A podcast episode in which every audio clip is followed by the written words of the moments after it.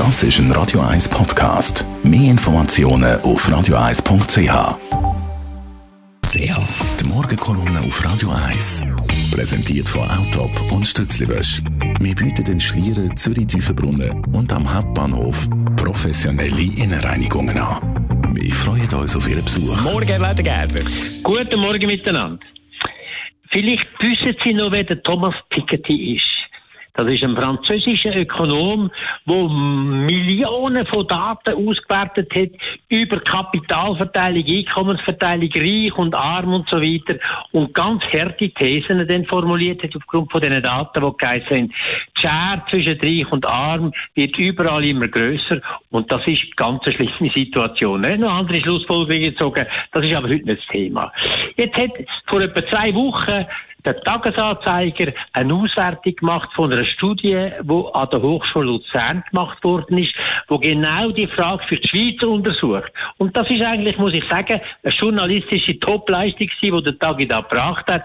Äh, und die Resultate von dieser Studie sind aber für mich ein bisschen fragwürdig. Weil das Resultat war, das stimmt soweit, dass die Schweiz vieles gut und recht gemacht hat, dass bei uns der Mittelstand nicht abgeschossen ist, sondern dass es denen nach wie vor gut geht, dass die eine Perspektive haben.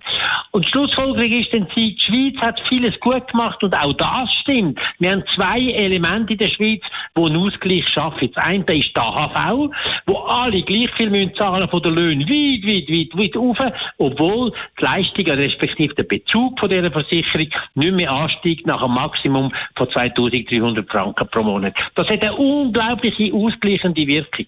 Und das zweite ist die Bundessteuer bei uns, wo eigentlich ein Reichtum Einkommenssteuer ist, weil 50 Prozent etwa von der Bevölkerung, von den Steuerpflichtigen, müssen keine Bundessteuer zahlen, weil Minimalwerte so hoch angesetzt sind, dass sie unten rausgehen. Auch das enorme ausgleichende Wirkung. Das ist eine ganz fantastische Situation und da dürfen wir eigentlich stolz sein drauf.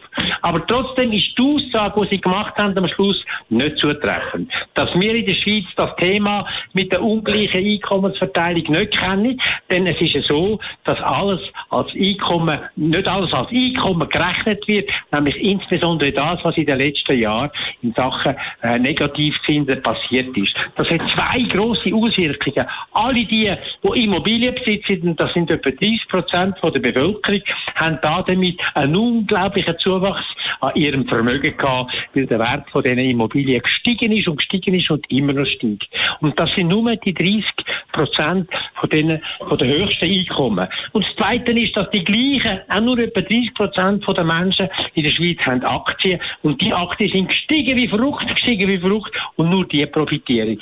Von daher muss man sagen, dass die Vermögensverteilung sich in den letzten Jahren enorm verschlechtert hat, zulasten von den tiefen Vermögen und verbessert von den hohen Vermögen. Da muss man etwas korrigieren in den nächsten Jahren. Die Meinung von Melmar Ledergerber mit einem Seitenkommentar von seinem Hund zum Nachlesen auf radio1.ch. Die Morgenkolumne auf Radio 1.